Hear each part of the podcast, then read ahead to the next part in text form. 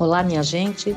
Eu sou Tatiana Kobet, trazendo para o nosso portal Elas por Elas a Domingueira da Tatá. Domingueira da Tatá é um projeto que teve início no comecinho da pandemia, fevereiro de 2020, onde busquei respirar, conversando com diversas mulheres de várias partes do Brasil e do mundo. Conversas vigorosas onde podemos nos conhecer melhor e refletir sobre nossas ações a partir de outras experiências. Sempre arte, sempre juntas, resistência e sororidade. Boa domingueira para vocês. Domingueira da Tatá, chegando por aqui. Já desejando aí para todos aí que estão aparecendo, que estão subindo, que estão chegando. Um 2021 de muita saúde, né? A gente que ainda se ressente um pouquinho da travessia desse 2020, que não foi ano, aquele ano que não é para a gente esquecer, né? De muita, muita tragédia, muita tristeza, muita morte, muita finitude, mas também de alguns aprendizados, de algumas descobertas, né? E esse 2021 chega aí é, repleto de, de boas expectativas, não é? Que é o que a gente tem que ter, né? A gente tem mesmo que, que diante de, desse naufrágio que vivemos aí, é, o que nos resta é a resistência e, e vislumbrar, né? Os melhores dias e fazer por isso, estar aí vigorosos, buscando saúde, para atuarmos no sentido de de renovar mesmo, de transformar, né? Que é aquilo que a gente tanto deseja. E hoje tenho assim a alegria imensa, uma honra também de estar abrindo a domingueira de 2021 com essa artista espetacular, portuguesa, uma mulher fortíssima, cantautora, é, uma das primeiras mulheres a tocar guitarra aqui em Portugal é, que mais? Ela tem cinco, cinco álbuns editados, um DVD, tem três EPs lançados. É, é uma empreendedora musical. Ela é uma das fundadoras e, e faz parte da direção da GDA, que é um, um organismo que trabalha aqui com o direito autoral, então uma guerreira nesse sentido, né, de estar sempre aí apoiando as lutas do, da visibilidade autoral. Para além disso, também é uma das curadoras da Fundação GDA, que é um, um, uma instituição aqui que trabalha especificamente com atividades culturais e, e social e, e, de formação também. Ou seja, uma figuraça. Ela tem um grupo de mulheres, a, o Musical Lady, é, tem uma formação sólida, é, eu acho assim bastante sólida, né? Porque ela, ela fez canto lírico, fez no conservatório de, de música, no conservatório nacional também, fez canto, foi no Hot Club, é, participou de vários grupos aqui, de várias maneiras. É, ela dirige, é uma guerreira, cara. É uma guerreira. E eu tive oportunidade assim de, de assistir uma única apresentação dela, na verdade. E, e saí assim muito impactada porque além assim você fala né da pessoa ah, a pessoa fez isso a pessoa fez aquilo a pessoa fez aquilo outro tudo bem é maravilhoso e demonstra força. Mas aí você vai, senta diante dessa pessoa num palco e ela transborda de uma energia vital, assim, que sai por todos os poros dela e abraça a gente assim na plateia. Cristina Quest. Estava a afinar o motor. Meu amor, bem-vinda! Bem, eu não sei, eu, eu não tenho palavras. Que expectativas tão altas. Eu sou uma menina 1,60m, nada de especial. Só Não, com certeza, não é no seu, não é no seu tamanho que está sua, o seu especial, né? é, no, no, no, seu dentro, na sua capacidade artística, na sua capacidade enquanto é, cidadã mesmo, atuante nessas artes do mundo e mais especificamente aqui, né, dessa nossa Lisboeta, dessa nossa cidade, agora de nós duas também, né, já que eu estou morando aqui. E eu, enfim, não nada do que eu falei é, é algo que você não saiba, porque está na sua trajetória, né? E o bonito é um pouco, eu quero um pouco já começar para você no, no, nos trazer um pouco nesse movimento. Você é de família, a música veio para você, é uma coisa familiar, a sua família é envolvida com música ou não? Como é que, que você faz essa opção? Como é que a música chega para você? Uh, a música chega-me uh, através do meu irmão mais velho, que não que era um ouvinte de música clássica e música jazz. Portanto, tinha um ouvido uh, afinadíssimo, não, nada aqui entrava que não música de topo. E eu uh, sou a mais nova, tenho 10 anos a menos que ele, e ele, sem querer, acabou por me, por me influenciar nesse sentido, desde pequenininha, que fui ouvindo só aquele estilo de música. Mais tarde conspurquei uh, ouvindo outras coisas uh, que também foram boas. O punk rock entrou na minha vida através das, das bandas de garagem que havia cá. Eu não sei se no Brasil tiveram esse percurso, mas cá nós não tínhamos acesso às escolas nos anos, no final dos anos 70, início dos anos 80. Era preciso ter-se muito dinheiro e então aqui uh, estudava-se música dentro dos estúdios, não é? Entre nós estudava-se uh, a experimentar e havia poucas mulheres a, a, a, terem coragem, mas como era do futebol, estava muito habituada, e tenho dois irmãos mais velhos, uh, estava muito habituada de estar entre homens, não tinha aquele, aquela coisa da dondoca, daquela menina, e eles deixavam-me deixavam entrar e eu acabava por me sentar na bateria e experimentar um ritmo, pegar no baixo e experimentar, e fui testando os instrumentos totalmente assim, aleatoriamente. Portanto, vem do ouvir música desde muito cedo. A minha mãe cantava, agora já perdeu o pio, coitadita, tem 84, cantava que era uma delícia, mas nunca uh, teve coragem de, de seguir o caminho artístico, aquela tradição portuguesa, familiar, de casar e ter filhos, muitos filhos. O meu pai cantava um fado, era, era alentejano, já faleceu há, há 13 anos, um, cantava o fado também de uma forma exímia. Portanto, do gene, diria que tem sangue uh, africano, portanto, daí o ritmo, da parte do meu, do meu uh, avô, da parte do meu pai, e depois todas as lides também ligadas ao fado. A minha mãe é, é alfacinha, conhece este termo? É, Sim. É, é nascida em, nascida em... Em, em Alta Lisboa, portanto ela, ela é nascida em Campo na Ferreira Borges, ainda se nascia em casa no tempo dela.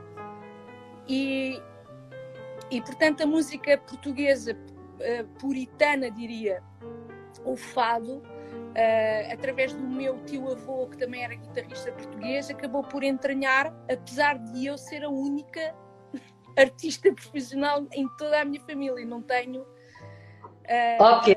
qualquer Mas era um... sentido. Mas foi um berço, né? Um berço de onde a arte planeava, embora isso não, não, não fosse a linguagem profissional de vocês, né? Então você. Tá, mas aí em que momento você decide, não, calma, peraí. Uma coisa é uma coisa, outra coisa é outra coisa, né? Assim, você já cercada por isso, por diversas musicalidades, tem os genes do, da, do África, da África também, é, sua mãe cantava, o seu pai também, tem o seu, seu irmão era um ouvinte maravilhoso, quer dizer, você tem tudo isso, a oportunidade, mas quando, em que momento você decide que aquilo ali é um pouco mais do que essa vivência? Quando é, é que você não calma, eu preciso aqui me, me organizar porque eu pretendo que isso seja a minha trajetória, a minha estrada. Em que momento acontece? Opa, vamos lá, eu quero saber. Pronto, tenho um primeiro momento é, em que eu sou escolhida para fazer uma peça musical aos 5 anos de idade. ia representar um, um, um, uma festividade de, de, de crianças e eu subo ao palco e sinto o fervor dos nervos e lembro-me como se fosse hoje de dizer assim: estou cheia de medo, mas se eu me for embora não tem piada. Qualquer Sim. coisa desse género, tipo, estou cheia de medo, mas se me for embora é pior. Então abracei. Enfrentou.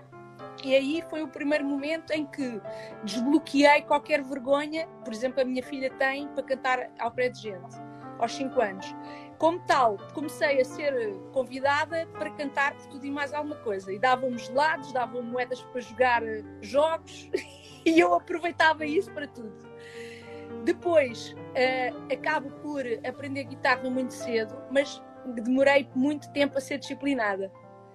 Uh, comecei aos 11 e só começo a estudar com veemência já muito velha, não, não era disciplinada, uh, era, sempre muito dispersa no que, no, na buscadora. A arte em si, pintar, era bailarina, fui bailarina, portanto estudei uh, e fui bailarina até ter uma lesão, foi muito cedo. Deixei de dançar aos 15 profissionalmente e depois fazia umas coisas como dançarina, que era diferente Sim. Vou falar aqui com uma, uma mestre, mas acabei por fazer balé muitos anos e dança uh, contemporânea e, e jazz. Quando você, quando você começou a estudar a, a dança, é, a música já era junto? Né? Sempre. Você sempre junto, sempre mas essa. A, a, a dança a... primeiro. Hum. Sim, a, a, dança, você estudava a dança para ser bailarina. E a música era essa coisa da convivência dentro de casa, não é isso? E na rua era. E na rua, a música era, era, uma coisa Lúdica. natural, né? Aquela é. que cantava nas festinhas e gostava de cantar, e é. enfim. E tirava esse. esse... E, e é porque na sua trajetória você é apontada como uma das primeiras mulheres guitarristas. É. É, conta um pouco o, o que, que é isso e, e, por que isso? De que, assim, como, como né? Você é uma, uma jovem e uma das primeiras guitarristas portuguesas, Eu, não? É... Como, como é que era isso? Não é uma, uma, uma elétrica. Coisa...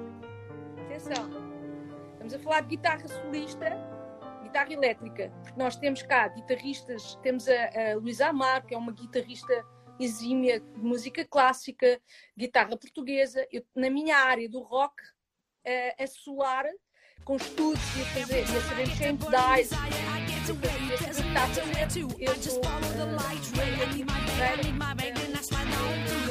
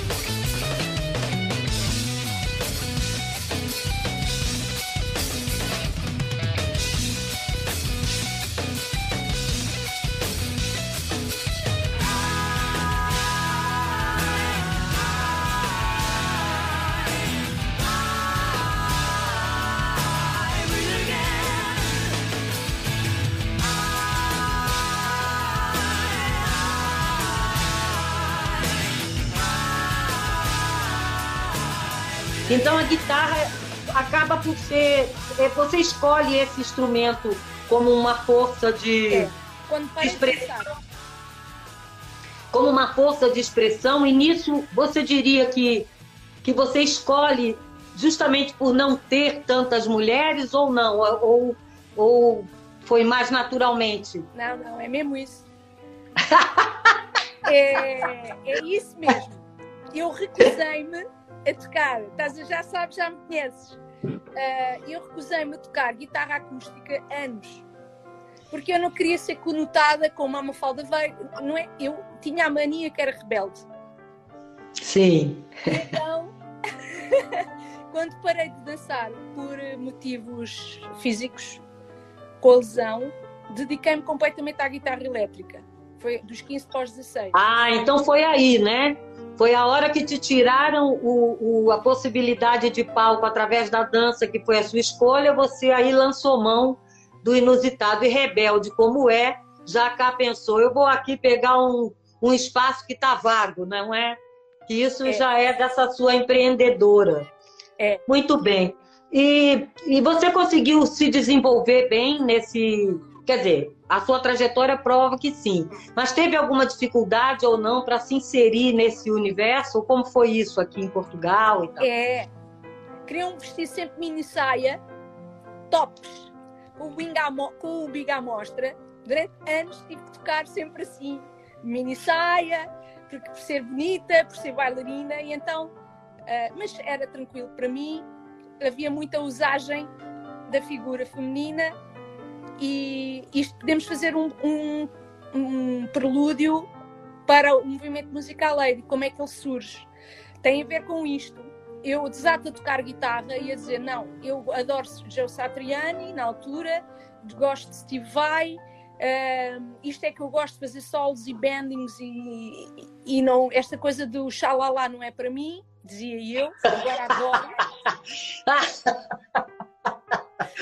Ai, Agora adoro, mas na altura era assim, com 15, 16 anos, na, na aborrecência, e então eu quero fazer uma banda de rock com mulheres. E andava sempre à procura de instrumentistas, mas não. Então, volta e meia, havia uns empresários, porque eu já andava dentro da indústria, porque por ser bailarina e tocar guitarra e tocar uh, algumas percussões, ter algumas capacidades Fiz várias estradas uh, com artistas na altura pop, os artistas mais pop, no início da minha carreira, uh, inclusive backing vocals para o Marco Paulo, com a minha querida Mila Bell, que daqui deixo um beijo, um beijo muito grande, que ela ensinou muito a estar em palco. Um, e, e, fiz também dentro da música mais popular com a Susana, que foi uma das backing vocals do, do, do Tony Carreira, que depois fez uma carreira a solo. Eu fui guitarrista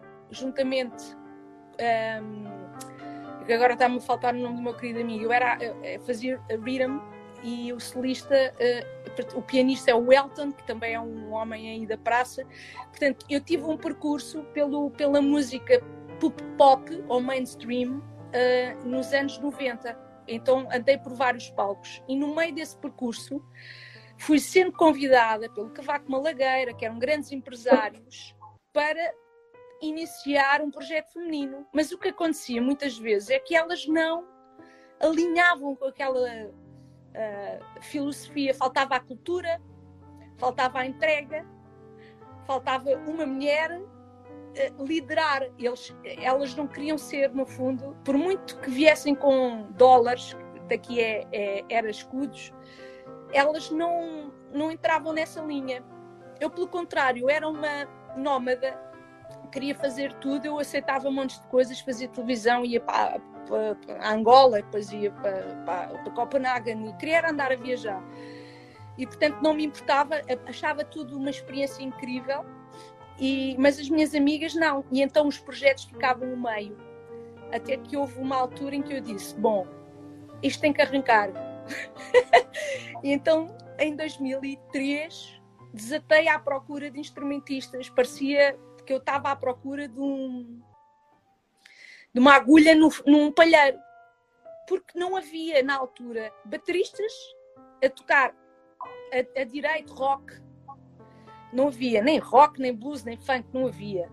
Em 2005 havia umas quantas no norte que eh, na altura eh, eu não tinha ainda a visão de como é que havia de, de as conseguir trazer até mim. Depois mais tarde. E me diga uma coisa, você acredita isso porque você falou no começo ali da, da nossa conversa a questão da escolaridade que vocês não tinham aqui, né? Uma, uma também essa questão da formação. Talvez seja um pouco isso aí, né? A ausência de se encontrar mulheres para além da, do fato de, de ser as mulheres sempre foi, foram um pouco invi, invi, invisibilizadas, né?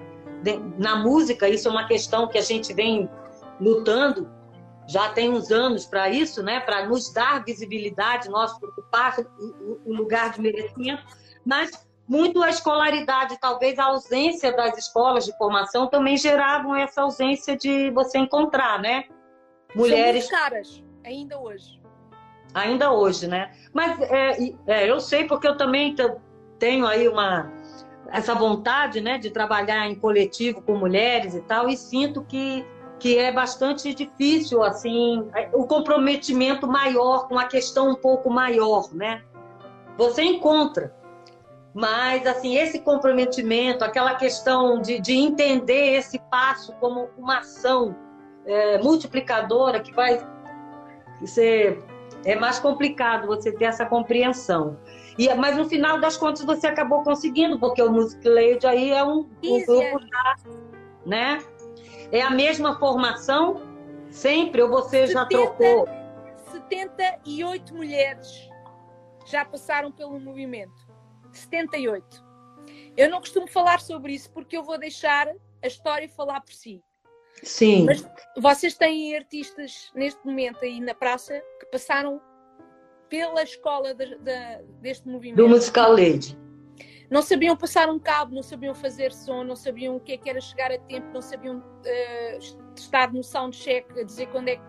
Não, não sabiam as dinâmicas de pedir cachês, não sabiam vender os seus próprios concertos, e por aí vai. Ah, tá, mas então o musical, esse musical lady, esse movimento, ele é mais amplo, ele não é tão somente uma banda. Ele tinha esse propósito de, de criar um, um, um processo de aprendizado, de formação mesmo para todos os arquétipos da música enquanto. Ah, que bacana! Isso eu não tinha entendido que era isso. Ah, então ele é um movimento mesmo forte. É. E esse, a base sonora desse movimento é, é o que exatamente? É, tem uma base específica que é a sustentabilidade dos seus projetos artísticos através do movimento. Passo a explicar.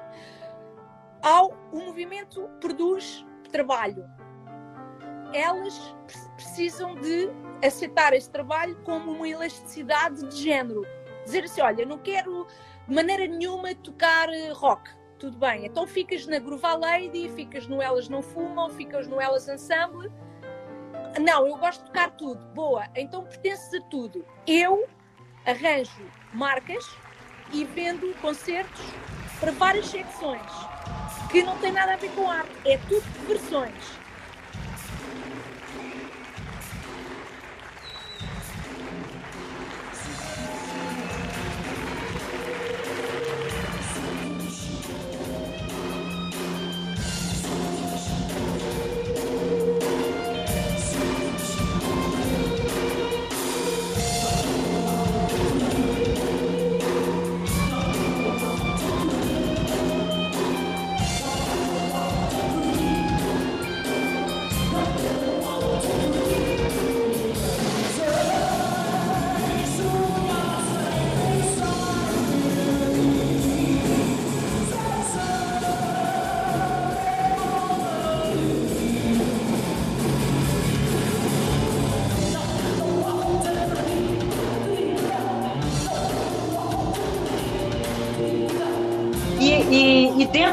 Seu planejamento, é, cabe o autoral ou não?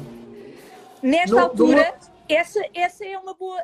A partir do momento em que a pandemia, eu resolvi abrir para o Arts Our Lady, já com essa visão de criar um movimento da mesma ótica que uh, seja autoral, isto é, que comece a trazer projetos não perdão, multidisciplinares, não só musicais, mas multidisciplinares só com mulheres, dentro da arte, da, da, da arte autoral, pintura, escultura, bailado, uh, cênico. Ah.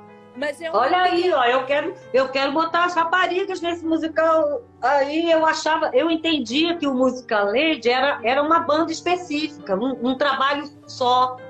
E não que era essa, essa coisa. Olha aí que maravilha, olha, já pode inscrever a gente aí. As raparigas estão dentro dessa parada aí.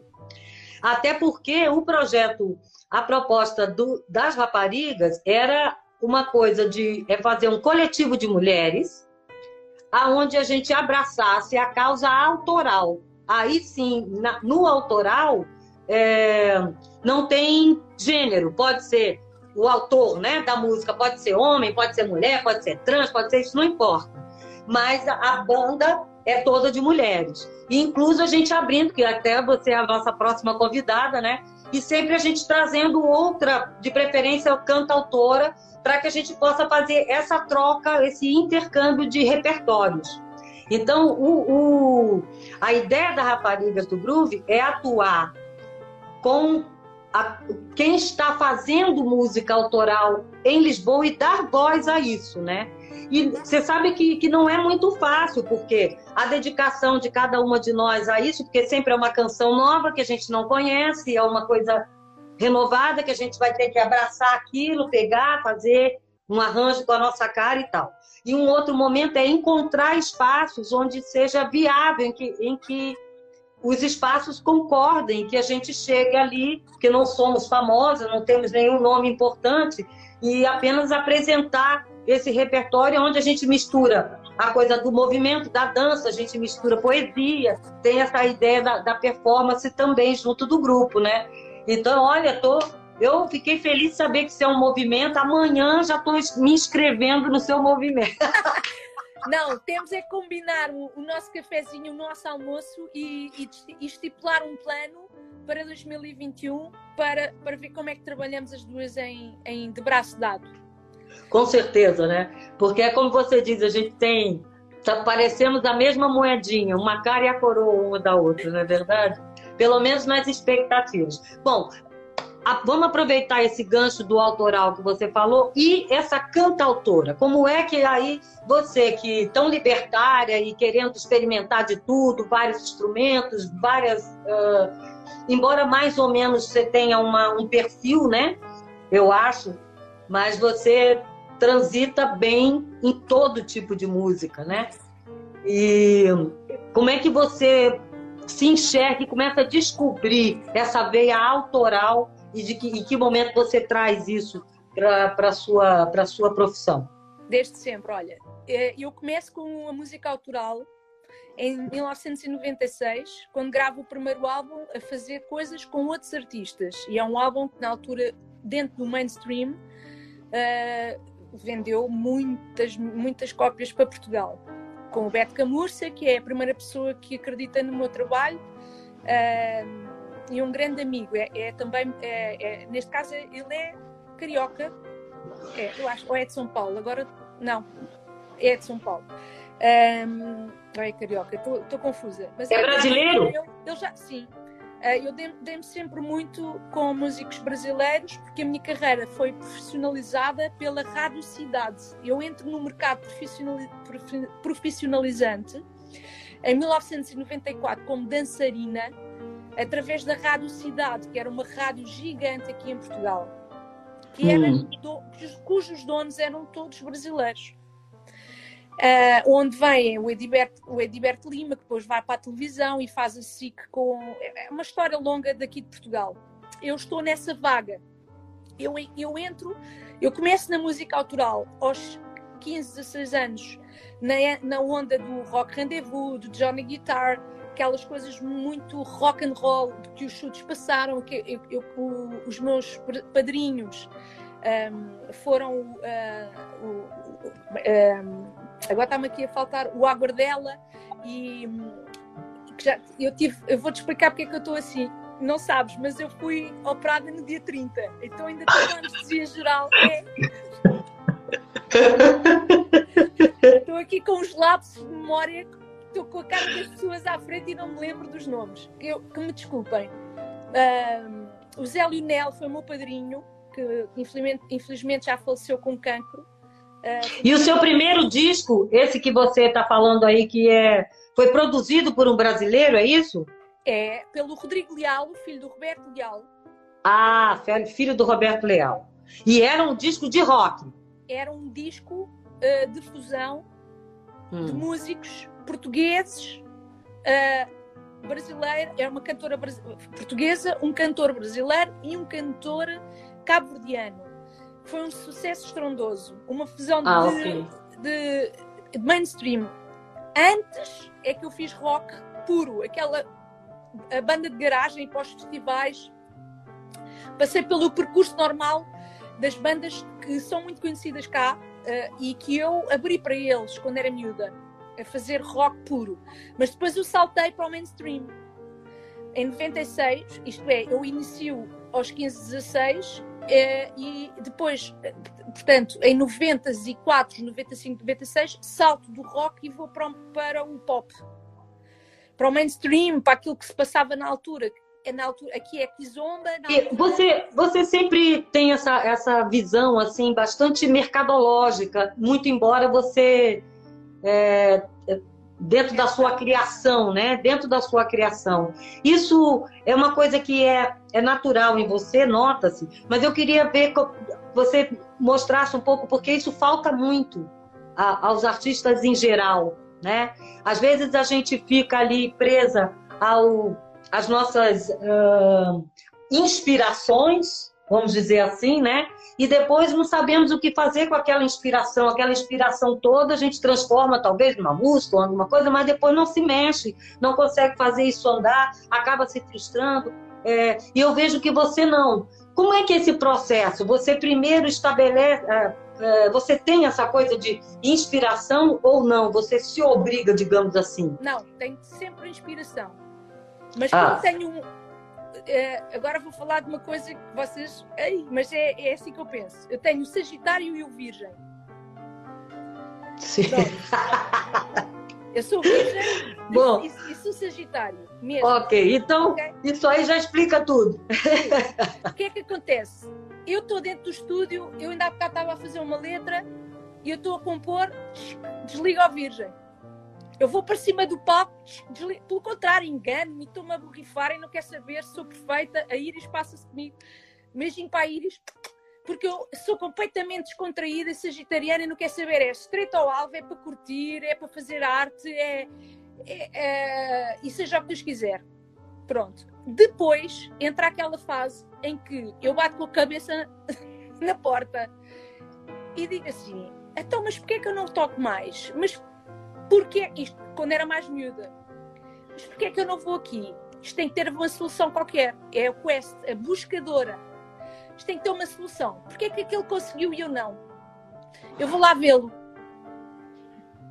Vou lá vê-lo. Era assim que eu aprendi a dançar, era assim que eu aprendi aos desportos de alta competição. Ou seja, bater na porta, tem que bater na porta, não dá para ficar sentado esperando. Não, eu vou ver como é que é e vou lá ver. Primeiro vou com muita calma já desde pequenina que era assim, não sou tipo, ah, oh. não, com muita calma, vou, observo, admiro e vejo quem já faz. Aos poucos, acredito em mestres. O meu segredo é, eu acredito em mestres e acredito que não sei nada. E então, sempre que alguém sabe mais, eu vou lá e pergunto. Primeiro vou estar com muita humildade, eu, porque gosto, sou taoísta e acredito que o, o, o, o músico santo é o músico que vai lavar o pé, não sei se sabes esta metáfora, é o músico que vai lavar o pé ao mestre e está lá à espera que ele lhe ensine o primeiro acorde da cítara. E que está lá humildemente a baixar-se e depois, quando ele quiser, vai dizer o que, é que, o que é que nós temos para aprender. Eu sou muito assim desde pequenina. Eu não sei nada e se aquela pessoa sabe, eu vou lá humildemente e vou ficar à espera que a pessoa queira me ensinar. Eu vou estar com muita atenção, com os olhos que eu tenho, os olhos pequeninos, com os olhos muito abertos, a ver quando é que a pessoa me vai ensinar aquilo que eu quero. E eu vou fazer o que a pessoa desejar que eu faça, para ela achar que eu sou merecedora de saber como é que, como é que ela fez aquilo. E tem sido assim ao longo da minha carreira, sempre. E portanto, Sim. quando eu tenho um interesse no marketing, eu vou ver quem é que eu gosto. E vou lá à convenção e ponho-me lá à frente e depois pergunto. Sim. E vou sabendo e vou aprendendo. Eu quero aprender, eu quero saber e quero meter a mão na massa e quero errar e quero errar as vezes que forem precisas para cada vez mais aprender. Eu não tenho medo. Perfeito. Perfeito. Ah, e os seus discos? Você tem cinco editados, né? Lá fora. E aqui um. É, mas esses discos todos, eles são todos autorais ou não? Não, o primeiro é, é mesclado, né? Mas já era com composição não. sua?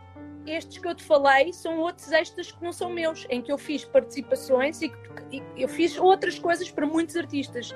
Esses que tu falas são só meus. Música, uh, arranjos. Depois há uns que tenho com a banda finlandesa. A minha carreira, basicamente, é onde eu explodo e, e faço sucesso é na Finlândia, em que uh, abro para Tom Jones em 2000 e sou vista pela Warner Brothers e a Warner Brothers vai-me buscar e assina comigo. E pronto, isso permitiu-me uh, ali uns anos de, de coisas muito interessantes, fazer MTV e, e abrir para e fazer já como compositora. Quando você assina com a Warner era como compositora.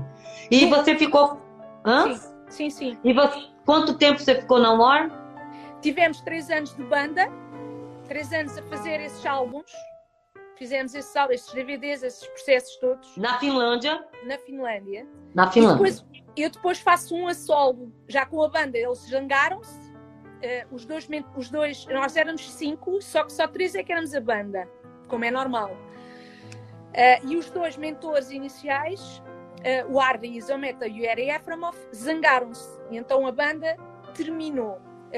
E eu não desisti e fiz um álbum mudei de estilo, aí é que foi o problema, uh, e fiz, assinei com uma sublabel da Warner Brothers, a Stage Music, uh, com o Oscar Ketonen, e acabei por fazer o Báltico, o, portanto, Estónia, Letónia, Lituânia, foi bem aceito, mas na Finlândia meu, os meus fãs, não, que aquilo era mais low, é o plano A, era mais pop, não tinha tanta coisa pesadona, não tinha tanta coisa rock, torceram o nariz. Eu, tranquila, tinha o meu caminho, eu queria variar, eu queria ser eu mesma, não queria seguir uma linha.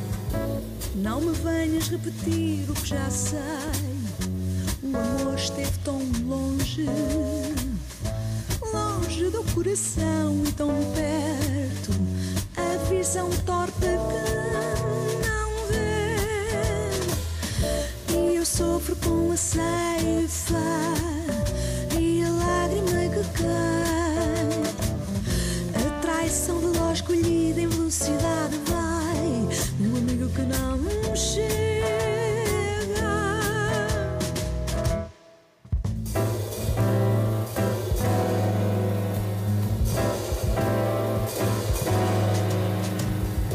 O que tão certo é para os demais. Sei entregar o que não tenho.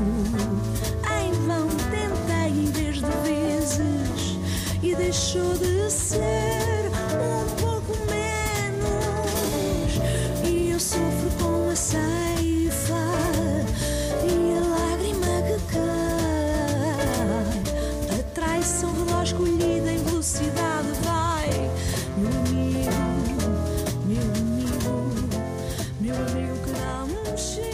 questão de gravar os seus discos, por exemplo, está ligado ao seu processo de compor ou é, né, como é que você acha que. Porque, em geral, o artista, quando ele sente a necessidade de gravar um disco, é a hora que ele está prenhe de alguma, alguma ideia. Que um disco, em geral, reflete um determinado momento, um determinado. Não um momento no sentido mínimo, um momento de. um determinado grande momento, né? Que você está bastante confiante, bastante criativa, aí você vai, vai, você sente a necessidade de fechar aquilo ali. E o disco é um caminho. Com você, os processos são assim também? Cada disco é um reflete aquele seu momento?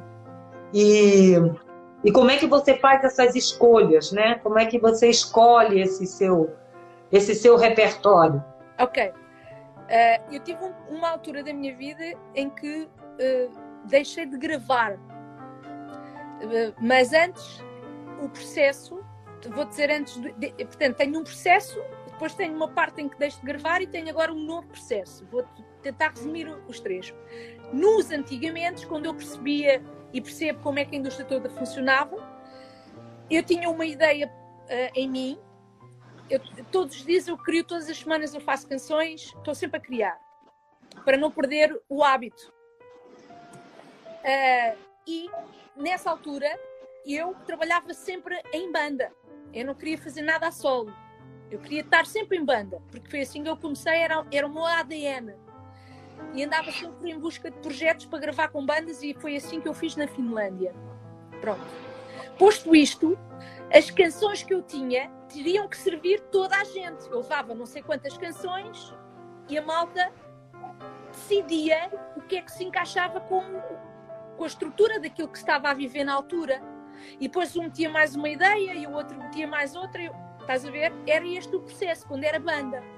Porque eu tenho que resmas carradas de canções. Pronto. Era, eu levava aquelas que eu achava que eram mais para ali e levava-as. Ora bem, quando eu digo assim, agora eu não quero fazer mais banda. E então, acabou a banda. Deixo, deixo de gravar e continuo a produzir. E então, quando eu renasço, eu faço uma ópera rock. Hum. Que é o plano A Alter Ego, em que eu vou revisitar 11 pessoas, que são 11, 11 pessoas aqui dentro da minha cabeça, 11 heterónimos, 11 malucos. Pronto em que eu vou tratar com, com uh, o meu irmão do meio, infelizmente tem um problema desses, uh, e então foi, para mim foi muito fácil. o meu irmão do meio é mais velho que eu, 3 anos. Então o que é que eu fiz? 11 vozes diferentes, com 11 situações completamente em que, em que eu começo a pôr aquilo que eu sou hoje, que é as dedos na ferida. Eu falo em pedofilia, eu falo em prostituição, eu falo em, em, em relacionamentos uh, em que a mulher leva na tromba, eu falo em, em, problemas de adição à droga, em, montes de coisas, tudo. E depois, para tornar aquilo mais soft, faço uma peça ao meu amigo Montenegro, que trabalha para a Marvel do USA, para me fazer uma banda e faço a plano A alter ego, alter ego. Tipo, é a gente que é que vem transmutar estes problemas na sociedade. E então aquilo é, uh, é, é posto em ópera rock, em que há um monólogo com uma atriz e que vai, ela vai, vai mudando de roupa com biombos e ela vai inter, interagindo com os personagens, uh, com umas poesias que foram. Isso é o DVD? Esse é o DVD? É o DVD, mas não tem a ópera toda, só tem enxertos das músicas, não tem. Ah, ok teve pouco tempo em cena. Porque esse seu trabalho, assim, é, não é, a gente encontra tudo hoje na internet, né? Encontra no Spotify, mais ou menos, né? Porque eu andei procurando e não achei, assim, muita. Onde é que acha essas coisas? As coisas antigas, as coisas deste tempo, não tinham digital e foi difícil resgatar. Há coisas que estão em, em mini discs Sim. Que eu ainda não consegui fazer, mas há muita coisa na internet. Só que às vezes está com Cristina Q na altura. E os de Mary C. Perdeu-se muitas coisas no tempo. Mary C. As minhas turnés está tudo ali que vai ser passado para Tascamo. Estão em Tascamo, estão em, em fita. Dos ah, ok. É de, outra, é de 90, portanto não, não tem. Isto aqui é, é de 2005, 2000, eh, de 2007. Uh, eh, e uh, na altura não houve, como houve, só, só teve três vezes em cena. O meu pai, entretanto, ficou com cancro e eu tive que voltar. E então só tive três espetáculos e não deu para gravar nada. Para mal dos meus pecados, não tenho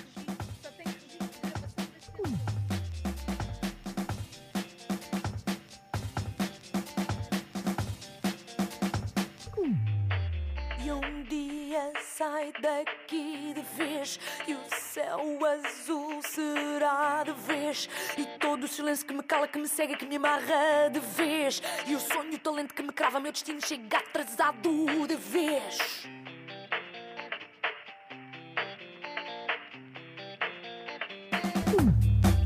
E a ânsia cega-me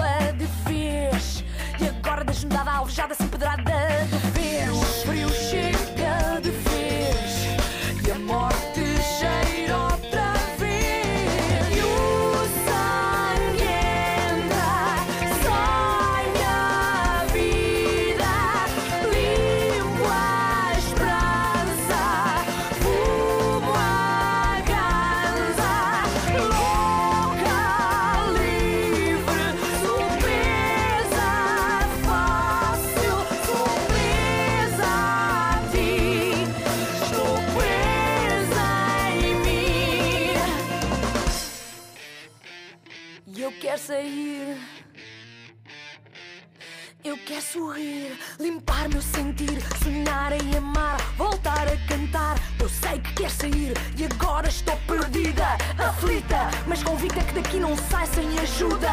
Ajuda-me a matar esta dor aguda que me corcoma a sorte, tão forte, chamando a morte. Ó luz, ó ego, ó amor próprio cego, ó força, ó esperança, vem confiança. E o sangue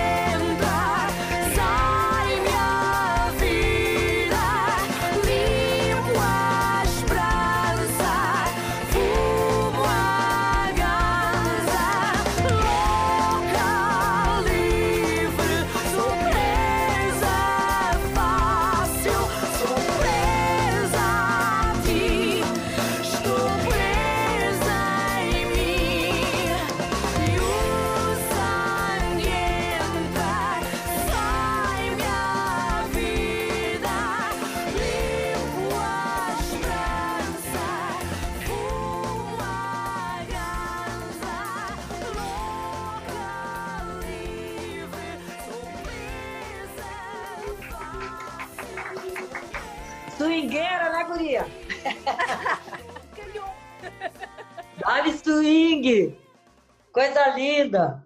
Ah, tô doida pro nosso encontrinho. Já sabe que eu já tenho a data, mas não te passei, né? Vou te passar depois, que é pra gente. Já tô com a datinha nova pra gente fazer aquele encontro prometido. Meu amor, e aí você volta. A Finlândia você ficou, você voltou para Portugal. Quanto tempo já tá que você volta para cá? Eu nunca, eu nunca de- saí de cá. Eu fiz sempre turnês, fui, voltei e continuei. Ah, ok. Você tinha essa carreira, porque você atribui um período da sua carreira à Finlândia, mas você morando aqui, só que lá era seu foco, né? Seu público, sua, seu foco profissional. E em que momento você traz esse foco, volta com ele para Portugal? Eh, a partir do momento em que decidi eh, fazer as coisas sozinha. Solo. Portanto, a partir de 2007, eh, portanto, a banda ainda faz muito. Fizemos 176 concertos, Finlândia, Suécia, Rússia, eh, e portanto eu ainda continuo a fazer coisas lá. O pai da minha filha é É, deixa eu só aproveitar essa uma perguntinha. É, durante esse seu processo na Finlândia, você compunha em inglês ou também em português? Ou só em inglês? Quando estava lá, compunha em inglês. Mas Só fiz em o inglês? plano- fiz o plano A, primeiro em inglês. Quando faço a turnê nos Bálticos, portanto, tenho uma edição, uma edição que está disponível no Spotify. O plano A está em inglês e depois o do Opera Rock está todo em português. Eu fiz a adaptação ahm, ao mesmo tempo, porque eu quando fiz a, a a- lá está a parte da sustentabilidade, eu quando faço a carreira já estou a pensar, tenho estas ideias, mas vou fazer em inglês e vou fazer em português. Ok. Então, faço a edição em português, em, em inglês, a turnê faço em 2005 nos Bálticos e depois uh, transporto para, para Portugal e lanço em 2007 cá e faço cá um, a outra parte. Ah, você diria que, que para ter uma carreira, não é, bem a carreira, mas para alcançar, do ponto de vista de composição né, autoral, para alcançar é, esse público é, europeu, enfim, é necessário, você diria que é necessário é, estar, as canções estarem em inglês? Não, não. Não, não. Ah, então você fazia por uma opção mesmo. Eu fazia porque a banda era, era finlandesa. Finlandesa. Ok. portanto, a, a, banda era sediada na Finlândia, era uma banda uh, considerada worldwide, não é? Aquele tipo de banda que, depois, como os de Rasmus, os de Rasmus, que são uma banda que depois, uh, os RIM, uh, os MC Bomb Funk, tu não conheces, mas são bandas da Finlândia que fizeram spread. Então, sim, sim, entendi. entendi. Não, você já respondeu a pergunta. Não, do ponto de vista de composição, não há necessidade. Você, era, uma, uma, era só uma opção. E aí você vem você começa então a pensar nessa, nessa coisa mais solo, de trabalho solo, aí é que você foca aqui em Portugal, é isso? É, em Portugal e Brasil. Apontei para o Brasil também. Também? Você teve por lá? Tive. Tive em Curitiba durante 7, 8 meses, porque eu tinha uma editora e consegui uh, uma editora online antes de vir o streaming, que eu fechei a editora porque não tinha paciência para fazer a transição, o investimento, tudo já estava aquilo ali. Mas tive uma editora, a única editora portuguesa com o maior espólio português e luso-português, lusitano, cá em Portugal, que é, é música.com, entre 2005 e 2011. E então, ah. lá está a minha, a minha questão empreendedora. Uhum. Sempre, está sempre aqui, o Virginia está sempre aqui. E então, o que é que acontece? Eu, quando faço esta ópera rock, eu vou vendê-la a Curitiba e consegui. Uh, entretanto, o meu pai, como te disse, uh, disse eu com cancro e tive que retornar e os dinheiros apliquei-os cá e eram muito menos dinheiros. Eu fiz um, um, fiz um contrato de sponsoring com uma empresa que era uh, do Rogério, que é uh, Direct Marketing, que é uma empresa de, tele, de televendas, que me patrocinou é, o plano A. É, a impressão do plano A, tudo. E você levou o plano A para Curitiba, não? Para Brasil? Por que não? Sim, só tive que voltar. Ah, ok. Não conseguiu deslanchar, né? Não consegui realizar, porque o meu pai adoeceu e eu tive que vir tratar das coisas todas. Coisas da vida. E Mas... o plano A, ele ainda está vivo aí? Ele está latente, o plano A, ou é algo que você. O plano A está nas FNACs, ainda continua a vender às pingas, porque eu não faço promoção, mas o plano A em português continua a vender.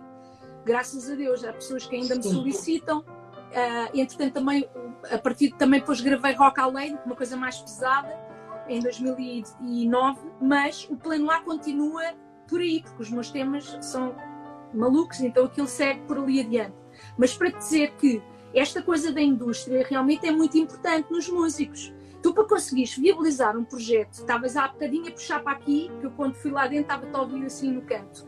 Uh, é muito importante para nós viabilizarmos os nossos projetos, termos alguma capacidade de os tornar à realidade. Tu consegues.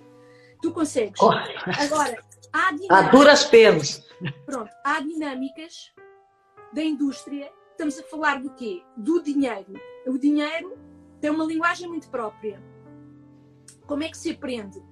tem que se perceber uma, que uma marca, o que é que tu consegues oferecer na tua música. Muito importante entender duas coisas na indústria que eu acho que uh, falha uh, nesse entendimento. Uh, são os, os, meios de adquirir dinheiro, de, de, fontes de rendimento.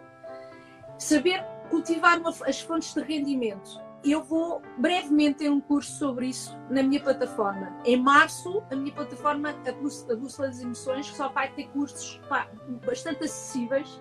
Vocês vão ter uh, o, o, lato e depois o mais profundo, desde 4,99 até 49 e 100 e tal. Pronto, Sim. Isto, a dinâmica da indústria tem a ver com esta visão de se tu fores uh, plantar tomate, esta metáfora, tomate o ano todo, no ano a seguir tens de plantar girassol. E depois no ano. Se a pessoa só investe, por exemplo, em concertos ao vivo, só na sua carreira, um dia que acaba os concertos ao vivo, para já não tem direitos mecânicos porque não tem direitos autorais. Isto é, os direitos, saber onde é que são as fontes todas. Os direitos autorais só vêm para ti se as músicas foram, forem tuas. Ora, se tu estás uma vida inteira só a tocar músicas dos outros nos bares, tu não vais ter esse, esse dinheiro, esse retorno. Nunca. Pronto, só tens o, o retorno das horas do cachê, daquilo que vais apresentar. Pronto. Depois, a, a, a perceber que existe uma coisa que é a, a reprodução, é o publishing, a sincronização das músicas, usar músicas, assinar alguns temas, para quem é muito criativo, assinar uma parte dos temas que não estão em álbuns, assinar com empresas, com publishers boas. Cá temos duas ou três boas, do Nuno, do Nuno Saraiva uh, e, e, mais uma dos miúdos jovens que é para eles poderem também dali vir algum dinheiro passivo. Que aquilo depois é utilizado, é revendido, aquele direito de autor fica a 50%, mas pelo menos não está estagnada aquela canção. Aquelas, a gente vê o que é que é usado das nossas canções para sincronização, o que é que é sincronização para jogos, para novelas, para filmes, para música incidental, para isto, para aquilo. Aquelas que a gente usa, que a gente faz, que eu faço um monte de músicas para isso eu não gravo, não meto isso ao dispor para depois me dar dinheiro. Estão a perceber a viabilidade? Eu não preciso ser famosa para conseguir estar sustentável. Sim. Me expor. Para ser sustentável, não é? Não é preciso ser famosa. Aliás, ser famosa até atrapalha. Não, isso eu já não sei, porque uh, lá na Finlândia, depois vim-me embora, quando me tornei famosa, vim-me embora. Mas o que eu te posso dizer é que é muito confortável estar nesta posição.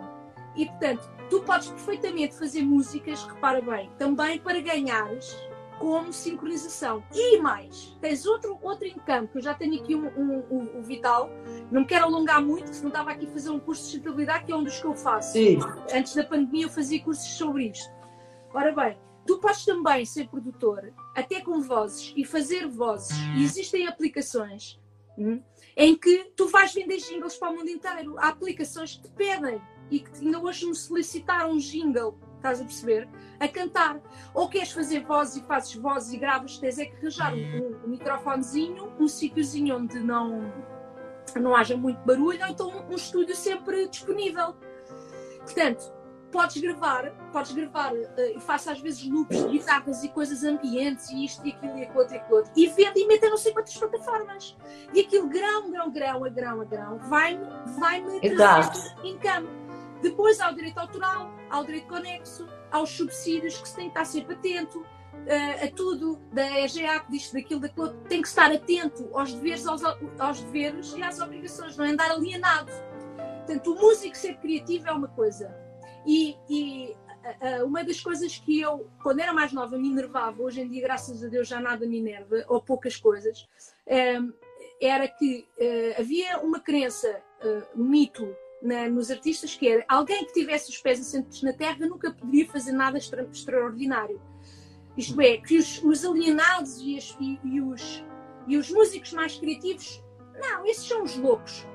Ora bem, o nosso Fernando Pessoa, que é um dos maiores poetas, uh, ele tinha os pés bem assentinhos do chão. Reparem bem os, os, os, as obras que ele deixou Reparem bem o que é que ele fazia além dessas obras. Eu vou ver, vou estudar. Portanto, essa crença, isso para mim não cabe, não cabe na carapuça. É só ir ver a minha obra e quem quiser ver, vá ver. Portanto, não tem que mostrar. Eu sou pés assentes na terra. E, e quando faço algo que eu sinto, quando estou a fazer, não estou a pensar. Quando estou a fazer, não digo assim, isto vai para ali, não.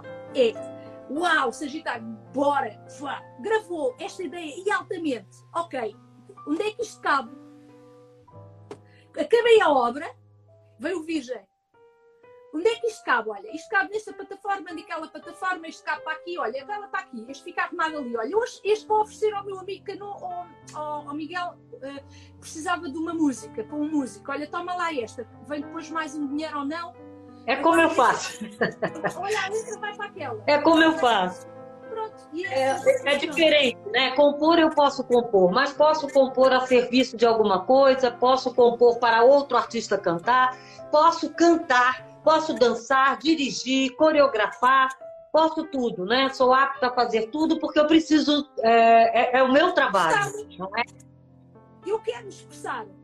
Isso. E é o meu trabalho também. Né? Então precisa estar condizente também com a minha forma de pensar, de ver o mundo e de tentar fazer a transformação. Eu acho que nisso a gente é muito parecido e olha que eu não sou sagitário e não sou virgem.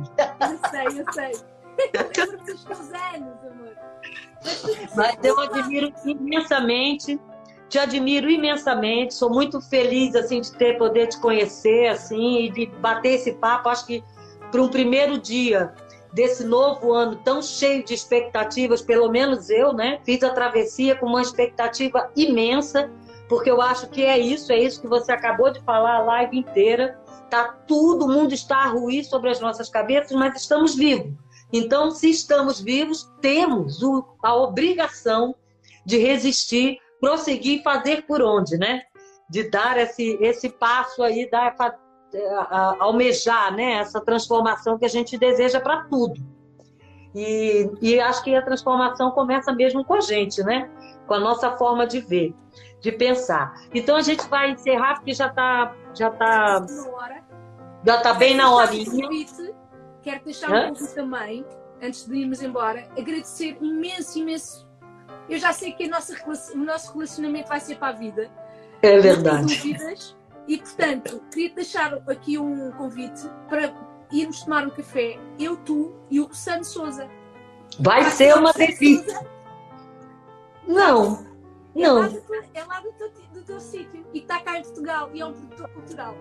Ah, então, por favor, faça essa, essa ponte. Já eu estou aí à disposição para esse café gostoso, tá bom? Bem Te amo muito.